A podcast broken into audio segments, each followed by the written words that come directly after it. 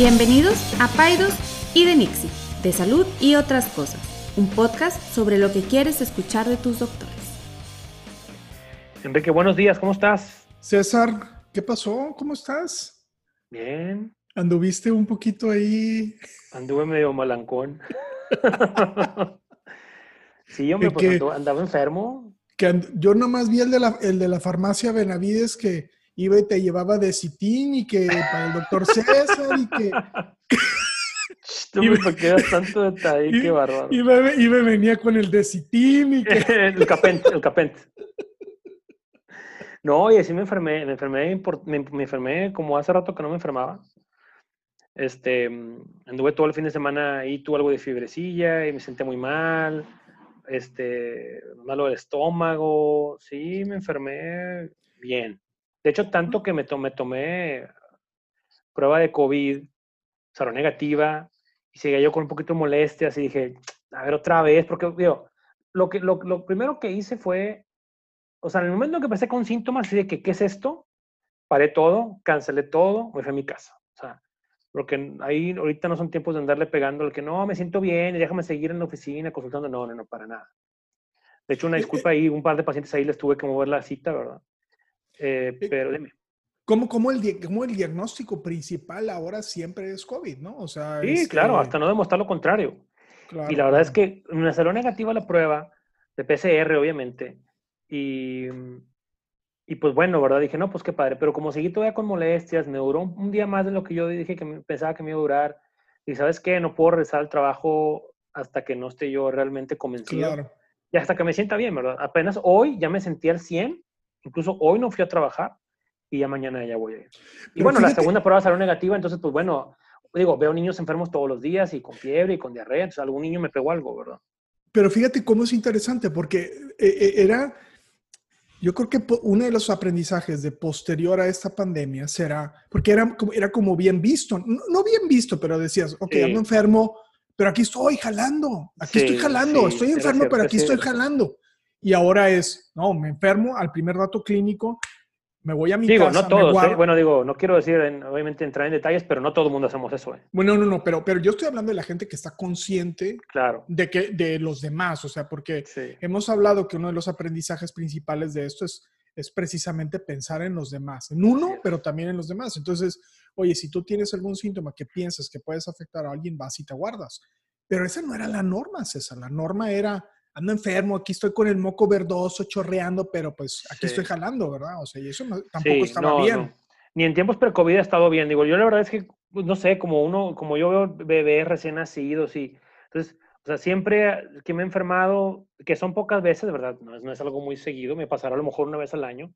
De hecho, eh, la vez pasada que me enfermé, bueno, ya me estamos metiendo en otro tema, pero fue en, fue en el extranjero. Pero lo que voy es, o sea, siempre me, me, he aislado y separa todo, ¿verdad? Porque pues los pacientes no tienen la culpa de que tú ahí se les pegas ahí a algún bicho. Oye, me da risa porque mm, tu hijo Luis Enrique, que le mando un gran abrazo, un gran saludo, que lo estimo, lo aprecio mucho, mi compañero ahí de, de, viajes en Israel, este, me mandó un mensaje. ¿Ah, en serio? ¡Wow! Me dice, oye, dice papá que tienes COVID. Y yo, así, preocupado. Me dice, ¿estás bien? ¿Vas a estar bien? Hazte cuenta que ya me estaba desahuciando. al más puro estilo Luis, ya sabes. Sí, ya, ya me estaba así de que me puedo quedar con tu PlayStation, casi, casi. Pero bueno, no, todo bien, digo, gracias a Dios, o sea, digo, dos pruebas de PCR negativas y, y, y, y, no que tengas que tomarte dos, pero yo quise tomar esa extra precaución porque como que dije, pues un cuadro normal te dura 48 horas, este me duró como que 72 y dije, ¿sabes qué? Este, para poder regresar al trabajo ya con toda la tranquilidad del mundo y ya mañana ya estaremos. Qué bueno, qué bueno. Pues mañana voy... pues bien. Triste, triste. ¿Por qué estás triste? Porque no subimos del lugar 26 del, del, Spotify. Ahí, ahí, andamos, ahí andamos. pero, pero yo veo la, veo la flechita, baja la flechita raza, apoyen, o sea... Apoyen, compartan. Hay que apoyar el producto nacional. No estoy sintiendo el amor. Honestamente, yo no estoy sintiendo... No, yo tampoco. No, se me hace que, oye, tanto esfuerzo de, de que cada semana buscamos ahí juntarnos, acomodar el lugar para grabar y todo. Compra el micrófono, róbate la señal de... Ahí, ahí, andamos y, nada. Batallando ahí, con, pobremente, pero bueno. A ver si esta semana nos vamos al 25, aunque sea. Oye, pero bueno, este... Mm, fíjate que te traigo, te traigo un, un, tema que se me hace muy interesante y te quiero hacer unas preguntillas que creo que nos vamos a reír tantito antes de entrar al tema. Échale. A ver si es cierto, porque Enrique que según esto, que él dice que el mejor ginecólogo de Monterrey, así se promociona en sus redes. Vamos a ver. Eh, eso, eso dicen de mí. Yo, yo humildemente pues Uno no puede controlar lo que dice la gente, ¿verdad? Mira, te voy a hacer, te voy a, te voy a compartir algunas enfermedades raras. Sí, güey. te voy a dar parejas de enfermedades. Parejas de enfermedades. Ajá. Una es real y la otra es ficticia. O sea, ¿por qué insistes en evidenciar que yo sí? No, pero son cosas. Aquí, les puedo enseñar el título. Una es real y una es ficticia. Quiero que me digas cuál es real. ¿Cuál es ficticia? Ahí te va. Te voy a dar dos enfermedades. La primera, bueno, un par, perdón. La primera pareja. Ceguera facial contra ceguera vocal. ¿Cuál es real y cuál es ficticia? Ceguera facial o ceguera vocal. Jamás en mi vida había escuchado yo ningún... ¿Ceguera facial o ceguera vocal? ¿Cuál, es, ¿Cuál es real? Dime una.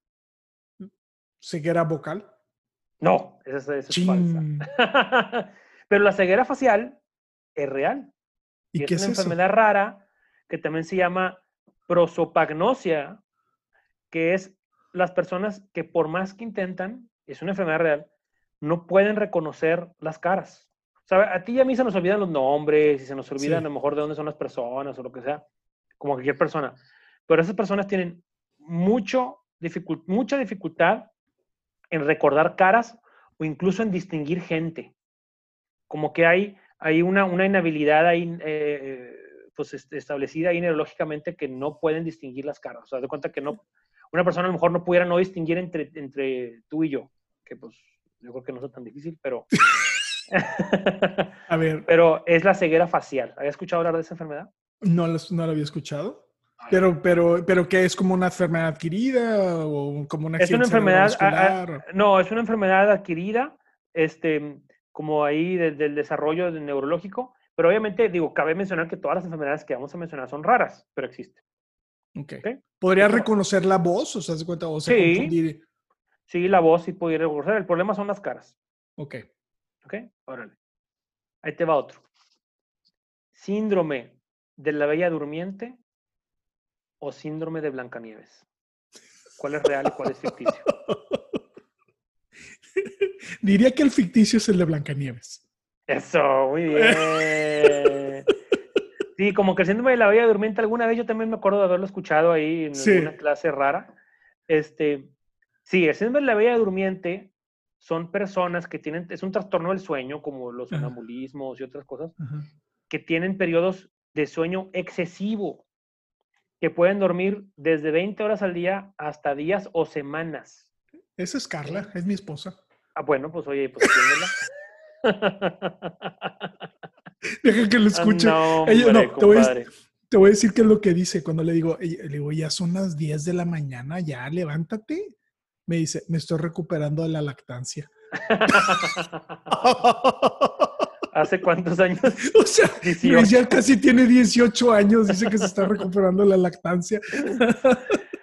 Oye, pues son personas que duermen, obviamente, periodos excesivos de tiempo, es un trastorno neurológico, está, eh, está indexado en el Instituto Nacional en Estados Unidos de Trastornos Neurológicos y Psiquiátricos. Son personas que duermen por periodos muy prolongados, que es muy difícil despertarlos y a veces también se relaciona con infecciones virales, ¿no? Que como que desencadenan ese tipo de, de, padecimientos, ¿no? Pero bueno, muy bien, llevas una. Llevo una. Faltan dos, nomás traje cuatro. Síndrome de la mano alienígena o síndrome del pie de dragón. ¿Mano alienígena o mano ajena? Mano, eh, mano ajena, mano ajena. Tienes razón, perdóname.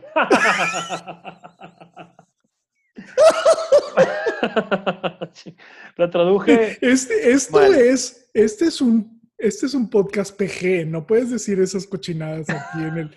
En no, el nos van a, nos, vamos a perder a Nenel. Lo que tú estás pensando, el que tú estás pensando es otra cosa. Se llama, se llama la mano fantasma. que también está relacionada a la mano peluda. No. ya, ya, ya, ya, por favor. A ver, no. Con postura. A ver, a ver síndrome de la mano, de la mano, vamos a decirlo, extraña. ¿La mano extraña o? O el pie de dragón o el aliento dragón. Ese eh, conozco varios ginecólogos que tienen aliento dragón.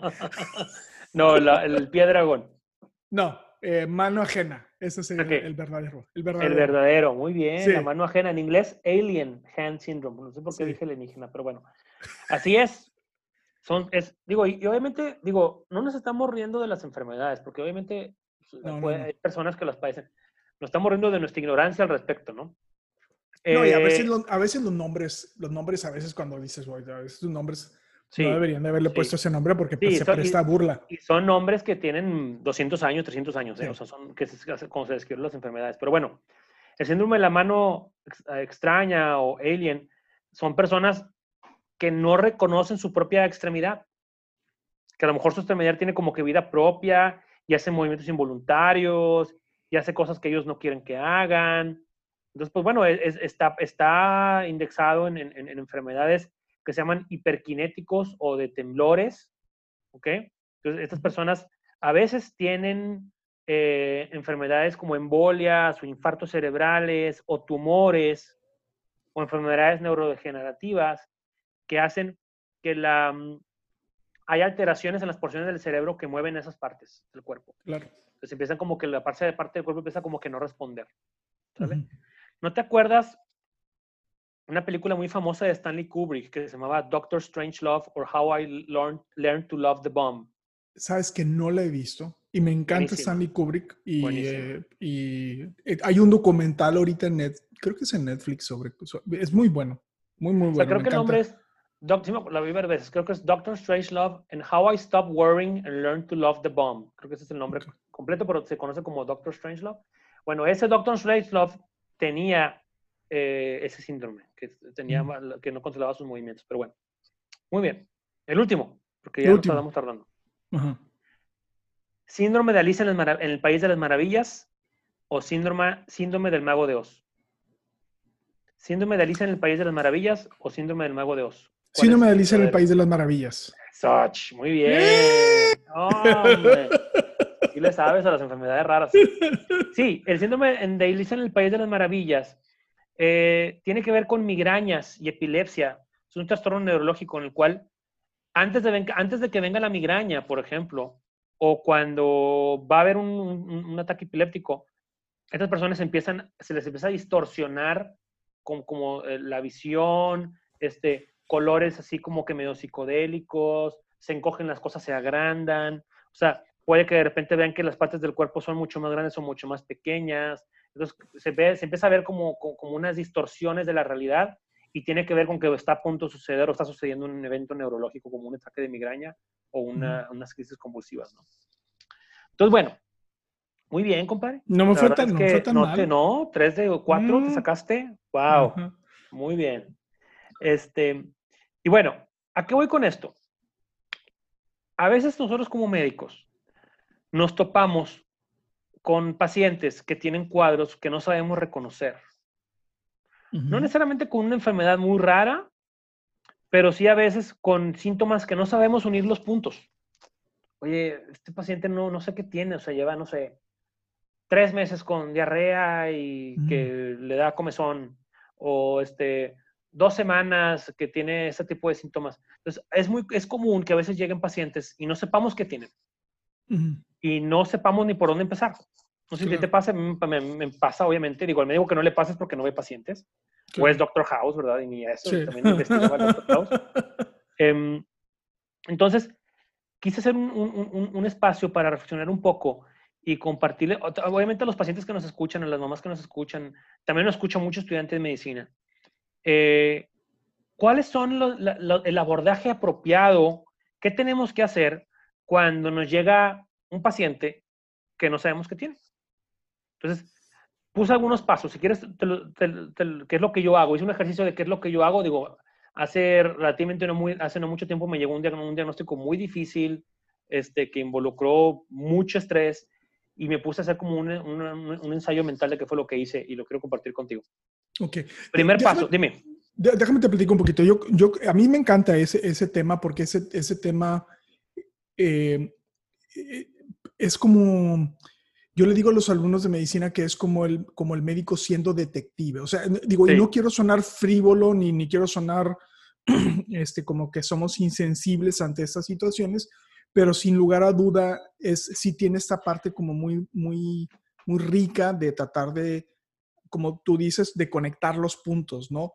Eh, a veces lo complicado es quitar, a veces eh, puede como que esté muy, muy fácil, pero a veces los factores que confunden es cuando el paciente ya viene, con, ya viene de otros doctores. Ya tuvo otros tratamientos. O ya tuvo otros tratamientos. Ya trae todos los estudios hechos y por Ya trae todos los estudios de laboratorio, inclusive, eh, y pasa muy seguido, dice, no, es que yo ya vengo, vengo porque traigo una infección.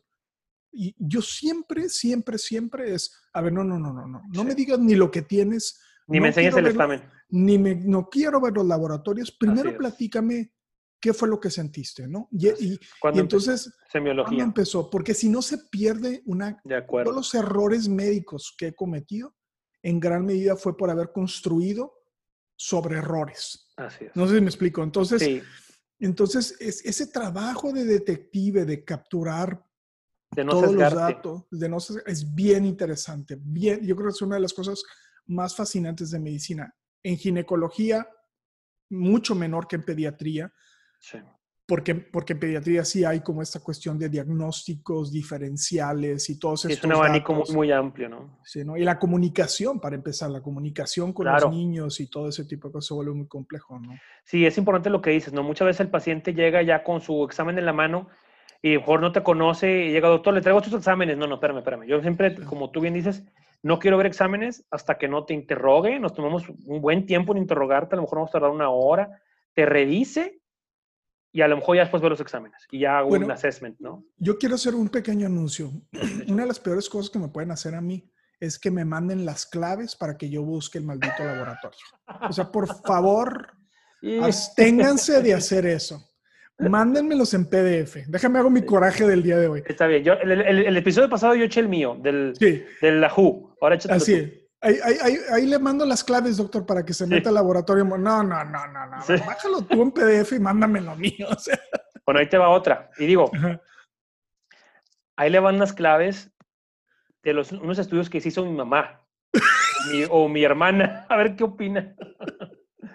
Vaya, digo, lo decimos en buena onda, los queremos a todos, pero vaya, mm.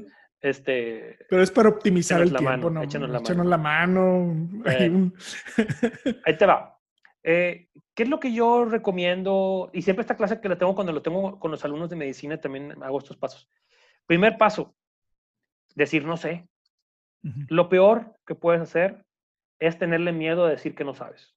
Eso te va a llevar a la ruina, te va a, te va a llevar a hacer errores, te va a llevar a hacerle perder tiempo al paciente y te va a llevar a que, a que eventualmente el paciente a lo mejor ni se quede contigo ya. Entonces, primer paso es decir, cuando no sabes, ¿sabes qué? No sé. O sea, esto no me cuadra, déjame este, pedir algunos estudios o pedir una opinión, o, pero no tenerle... ¿Se escucha el ruido atrás? No, pero está bien. No, ok. Haz lo que, haz lo que quieras, haz lo que quieras, está bien.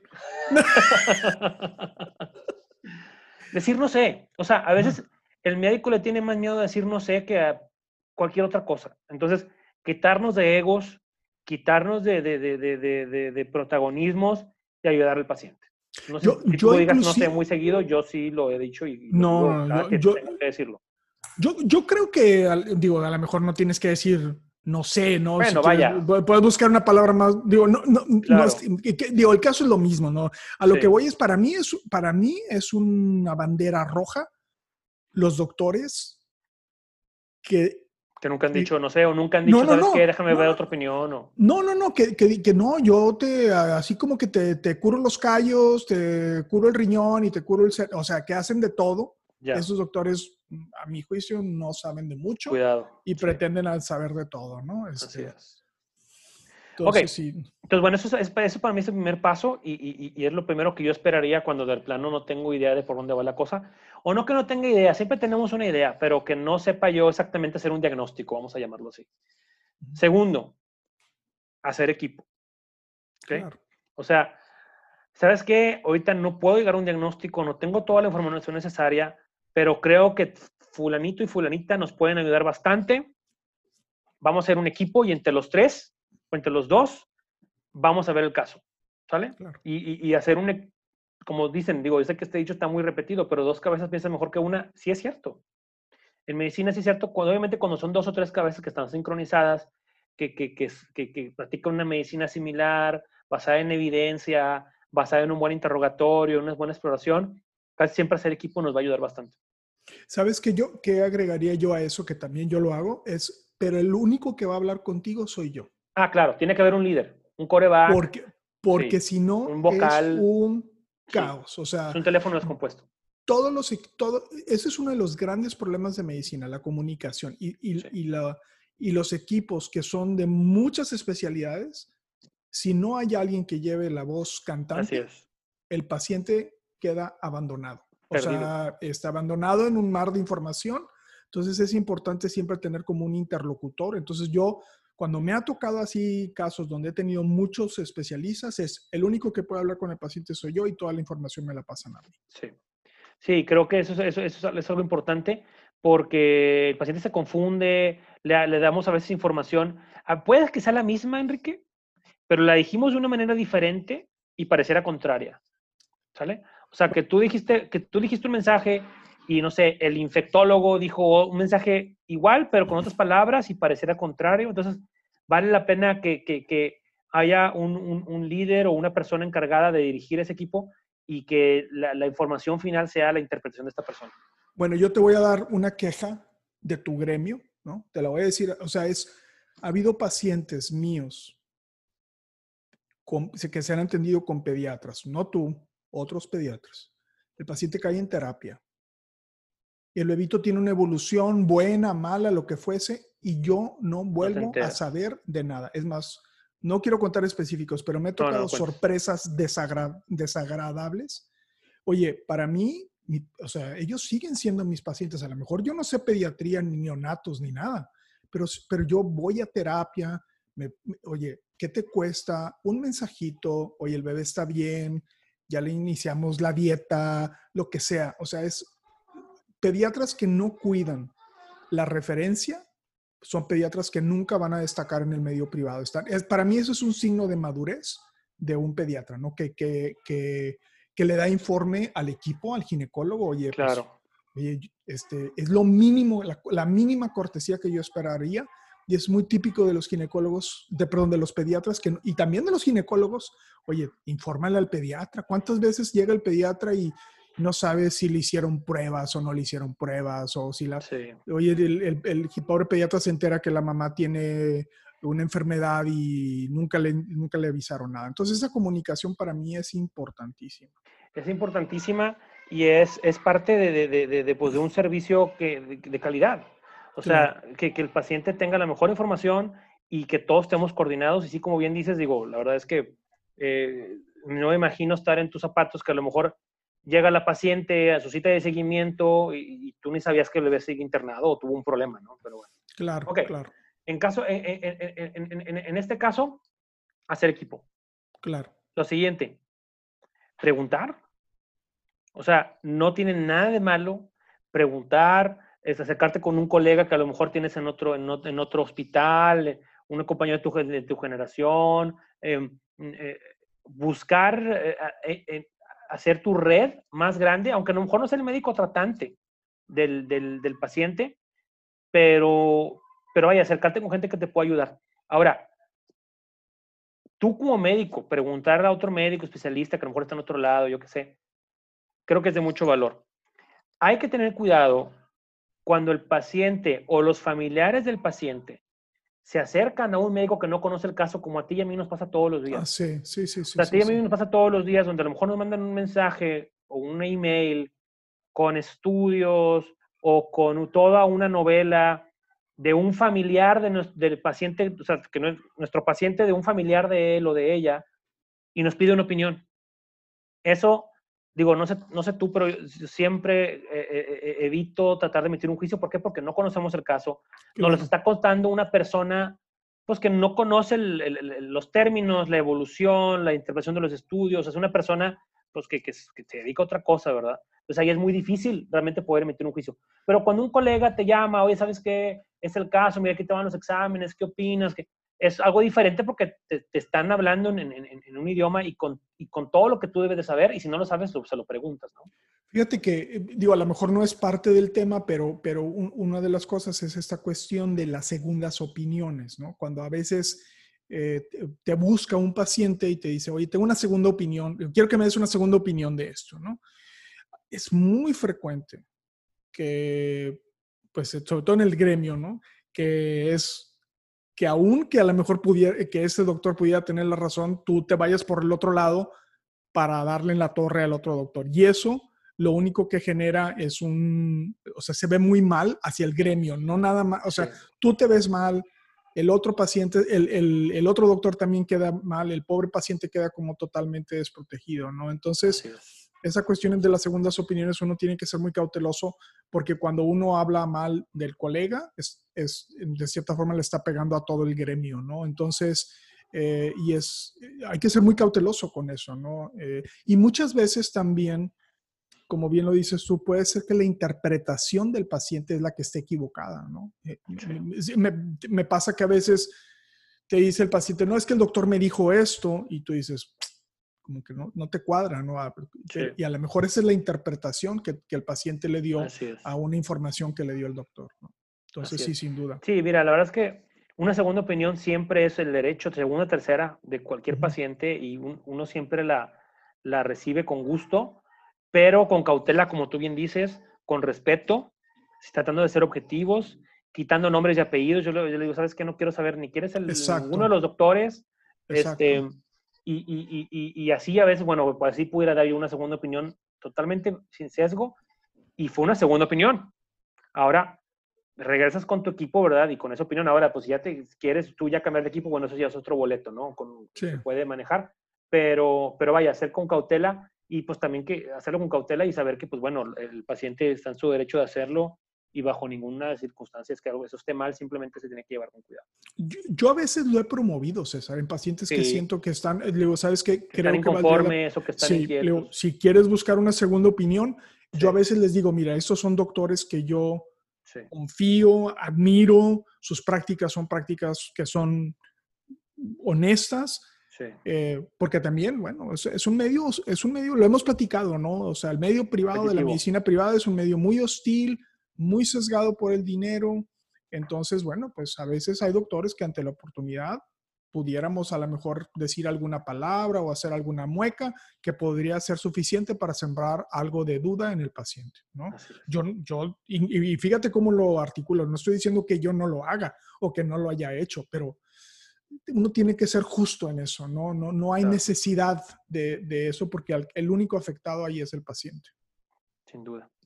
Ok, Em, rápido, hacer academia. O sea, a mí me ha tocado, yo también estoy seguro. Y eso padre de que estemos en un ambiente académico. Claro. Porque el que está en, el que es una isla y está a lo mejor, digo, qué padre, estás en Plaza Tú las traes o lo que sea.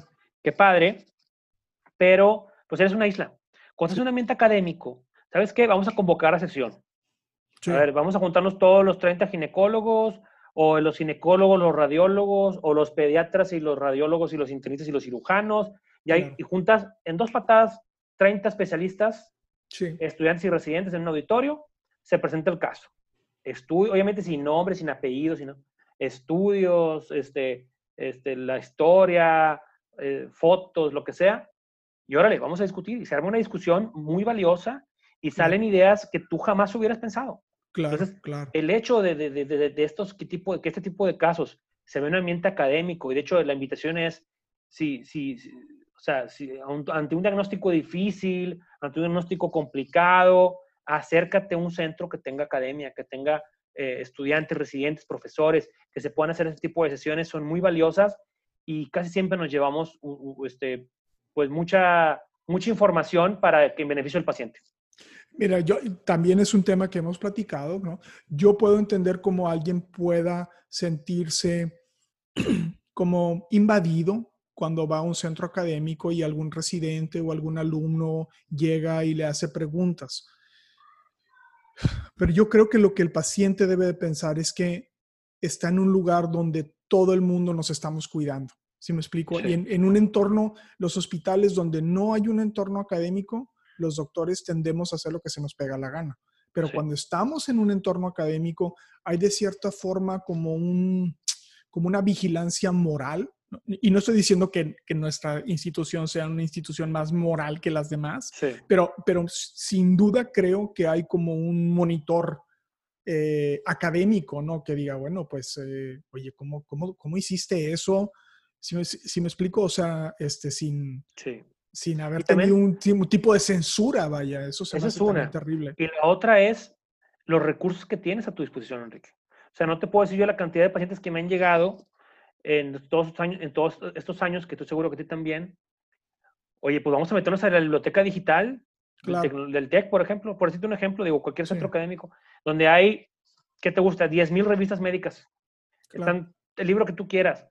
Este, las actualizaciones más, eh, entonces tienes recursos, ¿verdad? Aparte de los recursos humanos, ¿verdad? Pues hay, hay, todos los departamentos que tú quieras de especialistas, de subespecialistas, sesiones académicas. Entonces, todos esos recursos que pone una institución, que, que somos nosotros afortunados, porque eh, no, son contaditas, me sonan los dedos de la mano para que para instituciones educativas en México, de los cuales tengan el, un brazo de medicina privada, son prácticamente inexistentes. Entonces, todos esos recursos los tienes a tu disposición. Entonces, ante un diagnóstico difícil, vale la pena acercarse a un centro médico académico siempre. Claro. Oye, claro, y ya por último, y creo que yo que hasta el más importante, y nunca se menciona, y es algo que, que, que, estoy seguro que tú vas a estar de acuerdo, involucrar al paciente en, su, en la búsqueda de su diagnóstico. Claro. Es bien importante. O sea, que el paciente no es un ente ahí, es estéril, mire, usted ahí espérese y nosotros nos encargamos, para nada, y menos en temprano 2020. Involucrarlo. O sea, a mí me han llegado pacientes con ah, un bonche así de artículos que tú y yo no habíamos pensado, que en tal, en tal país está haciendo tal estudio, que en tal... ¿Por qué? ¿Quién es el más interesado en, encontrar el diagnóstico? No eres tú ni soy yo. Digo, es el paciente. Claro. O sea, el paciente es el más interesado en llegar a un diagnóstico. Entonces, si nosotros ese grandísimo aliado, que es el paciente, no lo tenemos de nuestro lado y lo tenemos ahí inerte, este, eh, pues la verdad es que nos estamos perdiendo una super ayuda. Obviamente, claro, con toda proporción guardada y sabiendo que el experto eh, es el médico y todo, pero uno, el paciente tiene mucho que aportar. Dos, muchos pacientes se acaban haciendo expertos en su padecimiento, más que, que uno. Y, cuando una medicina involucra al paciente, siempre va a ser en beneficio del paciente, nunca va a ser en detrimento.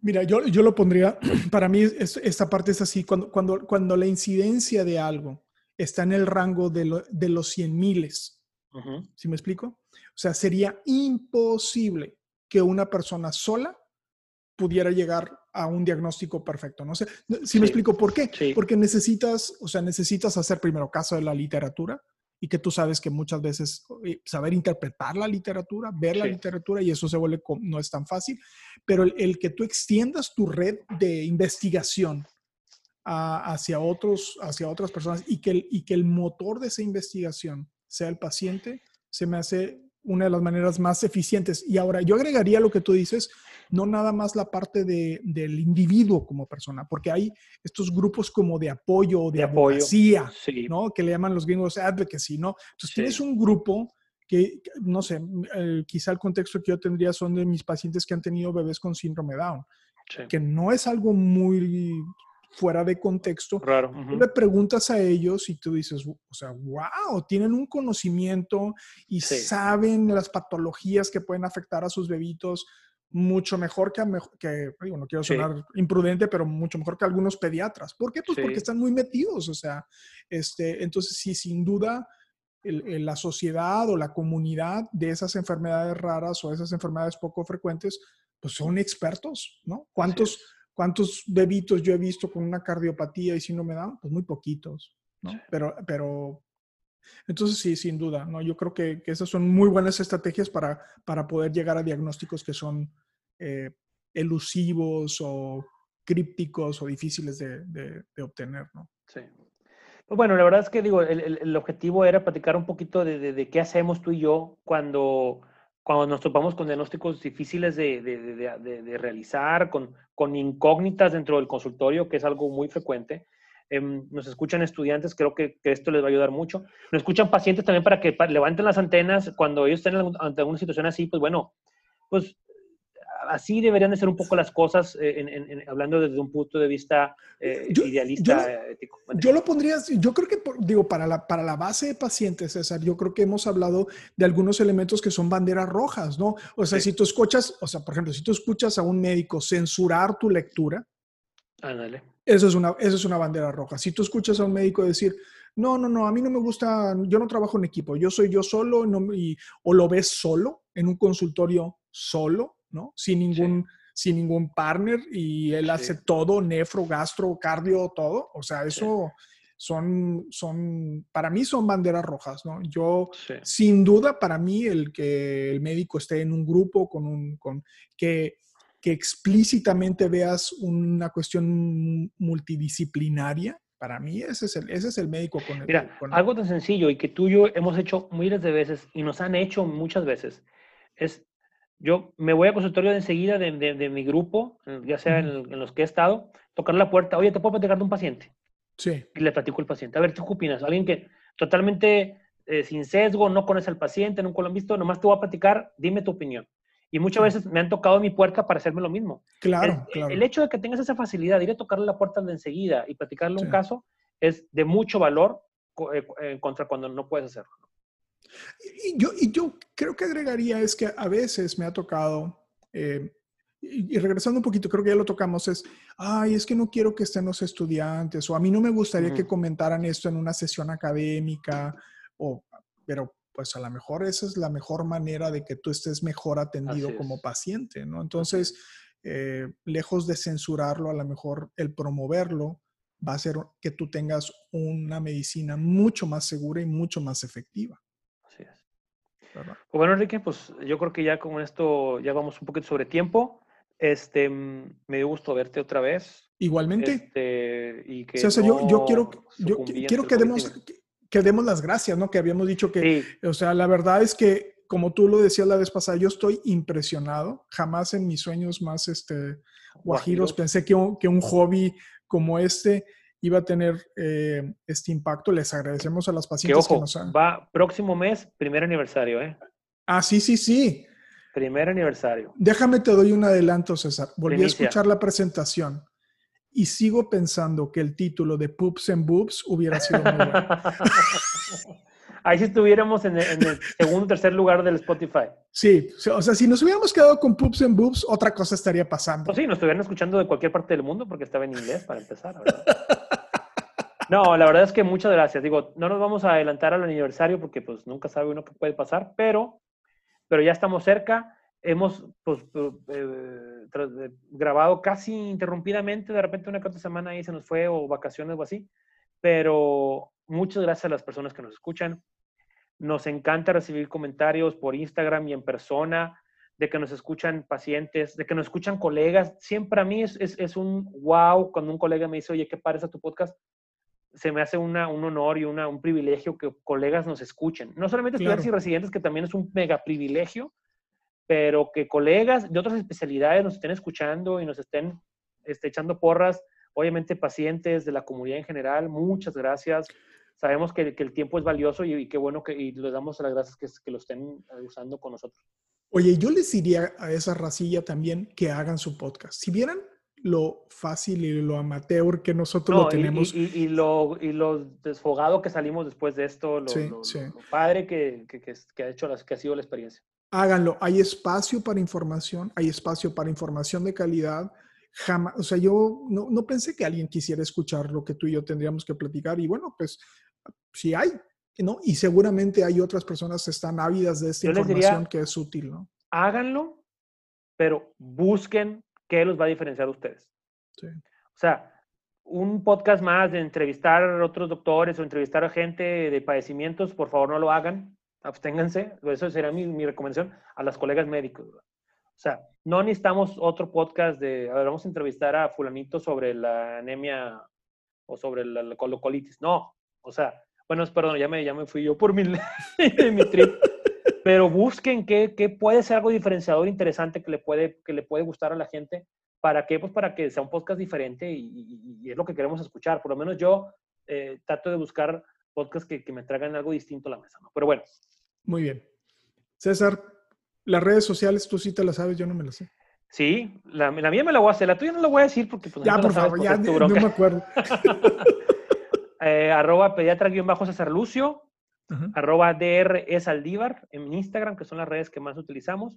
Este, recomiéndenos si es que les gustan, para, si es que les gusta el podcast, para poder ahí seguir, que por lo menos no bajar en el Spotify, ya no subir, pero por lo menos no bajar. No, y este, aparte, digo, nos pues. escucha más gente, ¿no? Y Nenedent, ¿qué me dices de Nenedent? Todavía no, no, nos ha pagado. Bueno, no sabes, no sabes algo. Es que ¿Qué? sí te dije, ¿no? Ya van dos farmacéuticas que se, que se acercan que quieren. Pues, ¿y por qué lo rechazas? No seas purista. No, claro que no. Yo necesito dinero. No. se acercaron unos probióticos. Son buenos. y se acercó una fórmula láctea, una fórmula infantil. No, no, este, no. Dani, Cárdenas, Dani Cárdenas nos cae a palos y no sé. No, no, cállate. No, no, pero no para el podcast, sino para mi Instagram. O sea, menciones, colaboraciones de que este, ay, esta fórmula. Ah, ah entonces, entonces nomás tú, no yo. No, no, pero no, no, no, pero vaya, digo, lo, lo puedes traer al podcast si quieres. O sea, lo que voy es, o sea, mm, hay que tener cuidado con cómo trabaja uno, ¿no? Está bien, está bien, está bien. No voy a, no, ya no, mi sueño de ser millonario en el podcast se quedará truncado gracias a tu codicia. Ahora, que si nos, nos, viene a, nos viene a patrocinar alguien, algún dermatólogo que ponga pelo, lo pensaremos. Ah, ah. ¿Eh? A ver, Rubicela, te estamos, estamos hablando a ti. ¿Algún dermatólogo que quiera promocionar su máquina láser 2000 implanto de pelo? Ya estamos, puestos. Ese es el único patrocinio que estamos dispuestos a hacer. César. Bueno, qué gusto en verte. Síguete cuidando. Este, la próxima semana. Si se te, acaba el, el decitín, pues nos avisas y te mandamos más. Un abrazo. Saludos. Bye. Ninguna opinión o consejo de nuestros anfitriones o invitados sustituye la valoración médica o representa a nuestra institución universitaria o de salud. Declaramos que no tenemos conflictos de interés. Hasta la próxima.